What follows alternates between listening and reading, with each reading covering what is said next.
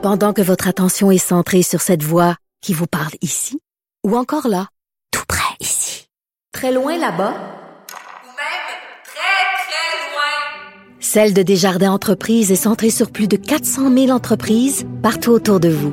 Depuis plus de 120 ans, nos équipes dédiées accompagnent les entrepreneurs d'ici à chaque étape pour qu'ils puissent rester centrés sur ce qui compte, la croissance de leur entreprise.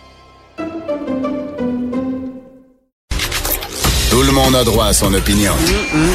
Elle requestionne, elle analyse, elle propose des solutions. De 14 à 15. Sophie Durocher. On n'est pas obligé d'être d'accord. Alors tout à l'heure, avec le père et le fils euh, léger, on parlait euh, de la génération des milléniaux. Ici, il y a une génération qui utilise beaucoup les services d'une entreprise comme Amazon. C'est bien celle-là. Par contre, euh, mon collègue Pierre Couture, dans le journal de ce matin, nous apprend que ce géant américain a passé, nous en a passé une petite vite, des ententes secrètes entre Amazon et Hydro-Québec. Pierre, bonjour. Bonjour je ris, mais c'est pas drôle. Euh, quand on voit euh, les tarifs extrêmement avantageux que Amazon a réussi à obtenir pour euh, son futur centre des données à Varennes, on se dit que il y a beaucoup de, de, choses qui se passent dans notre dos, dans des dans des portes derrière des portes closes. C'est pas c'est pas très rassurant, Pierre.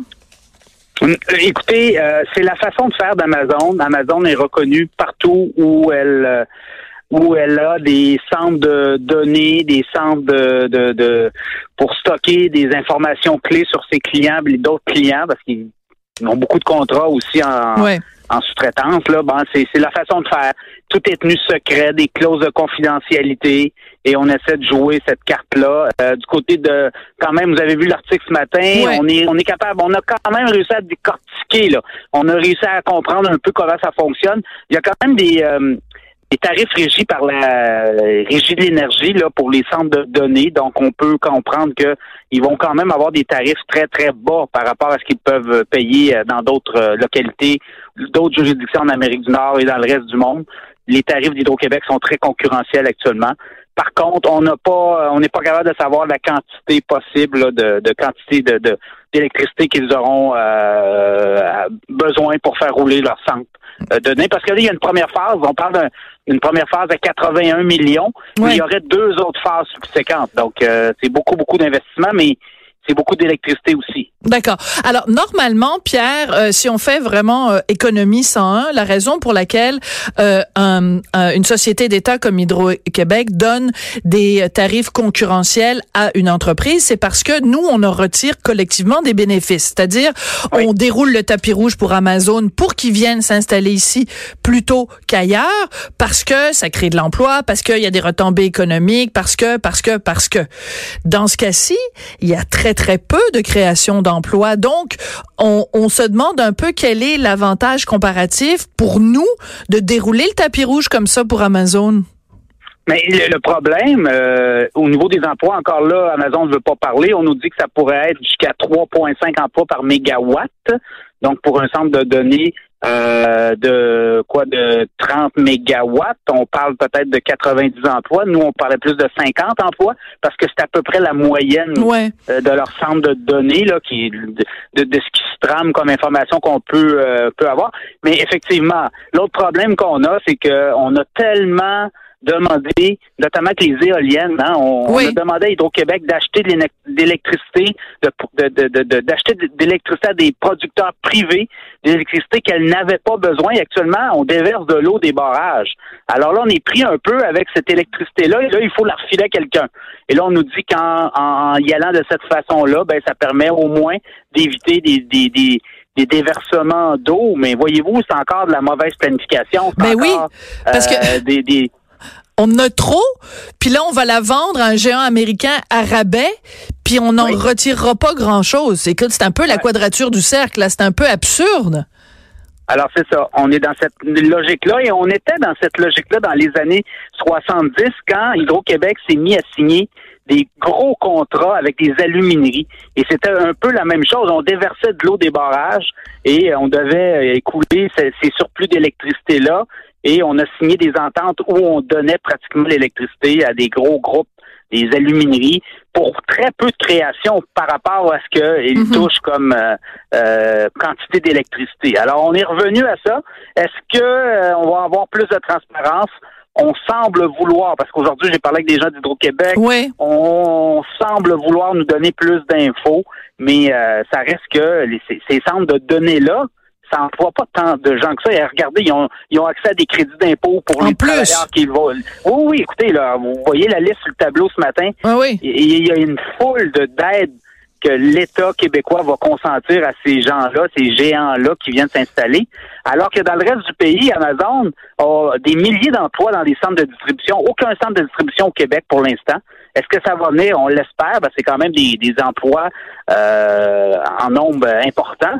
Euh, on dit 10 000 travailleurs au Canada. Pour le Québec, on veut pas nous donner euh, combien de travailleurs. Je pense que ça pourrait être gênant pour Amazon. Oui, mais en même temps, Pierre, moi j'ai l'impression qu'on est un peu le dindon de la farce parce que euh, Amazon, donc géant américain, pourrait créer des emplois, va dans d'autres provinces, installe donc des centres de distribution, crée de la job là-bas, puis chez nous, ils savent que de toute façon, on est des bonnes pâtes, hein, on est on est tellement fin au Québec, puis ah de l'électricité, ah ben là on est tellement fin, puis tout ça, ben là, venez-vous-en chez nous, créez pas d'emplois, c'est pas grave, on va vous donner euh, full subvention, puis en plus l'électricité sera pas chère. Tu sais, je regarde les prix, là, je veux pas être démagogue, là, mais quand même, quand on dit que pour euh, les, euh, euh, les un géant comme Amazon, ils vont payer 3,95 cents du kilowattheure, vous, moi, puis Madame Tartampion, on paye 7 cents par kilowattheure. Ouais, minimum, parce que c'est une moyenne, là, le 7 cents. Quand vous regardez votre facture, euh, il y a un- une quantité par jour là, où on a un tarif beaucoup plus bas. Je pense que c'est près de 6 cents. Puis après ça, ça monte au-dessus de 8 cents. Le kilowattheure, quand on fait une moyenne journalière, c'est Ouais. à peu près 7, 7,2, 7,3 cents.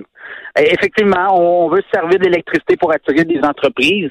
Est-ce que les centres de données, euh, écoutez, là, on nous disait qu'on essaie d'attirer Amazon et après ça, on pourrait peut-être les capter sur d'autres choses. Est-ce que c'est une façon de d'ouvrir le dialogue avec eux pour après peut-être leur faire euh, investir dans des centres de distribution?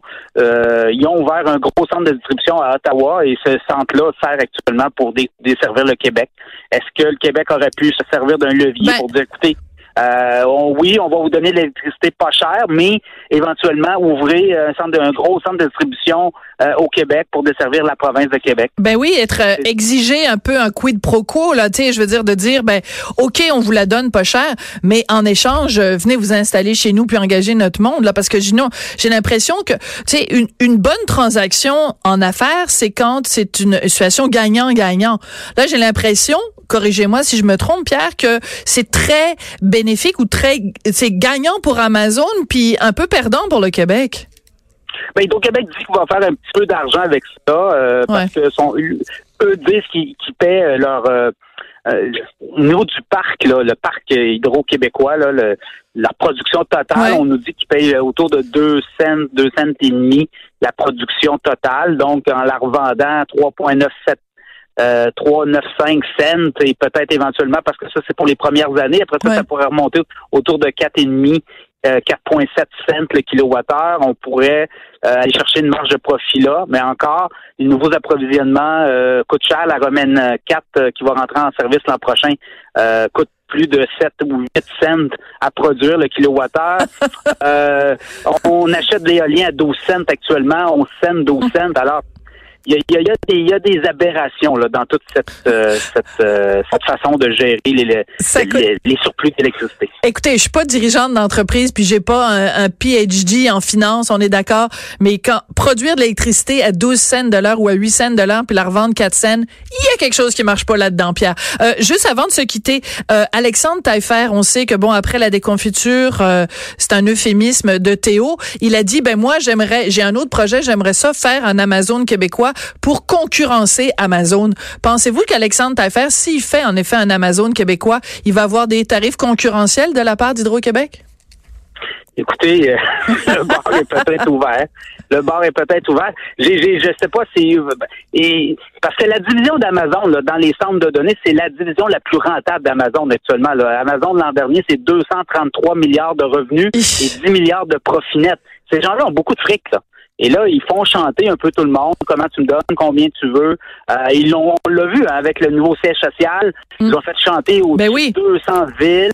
Et, euh, Qui ont soumissionné, ouais. Il y a la Virginie et New York. New York, il y a beaucoup, beaucoup d'opposition actuellement à New York. On dit qu'on a beaucoup trop à faire de subventions et euh, ça pourrait faire avorter ce- cette entente-là. là. Beaucoup, beaucoup, beaucoup de grogne actuellement à New York. Alors, ce qu'on entend sur les subventions, les aides financières publiques, euh, ici, ben, on l'entend aussi partout où Amazon essaie de s'installer. Hein. Ça fait pas l'affaire de beaucoup, beaucoup, beaucoup de gens là, actuellement. Oui, Alors, Pierre, euh, on va se quitter là-dessus. On va se quitter là-dessus parce que un, ça, ça se termine et deux, ben votre ligne est vraiment pas bonne. Je pense que Hydro-Québec, euh, ils sont ils sont pas contents avec vous. Fait que je sais pas si votre Ouais, téléphone est branché sur le le réseau électrique, mais euh, ça, ça ça va pas bien. Je vous entends plus, je vous perds. Merci beaucoup, Pierre Couture. OK. Merci. C'était Pierre Couture, donc un dossier à lire dans le journal de ce matin. Au retour, le mot de la fin, ou je devrais dire le mot te de la fin, parce qu'on va parler des genres dans la langue française.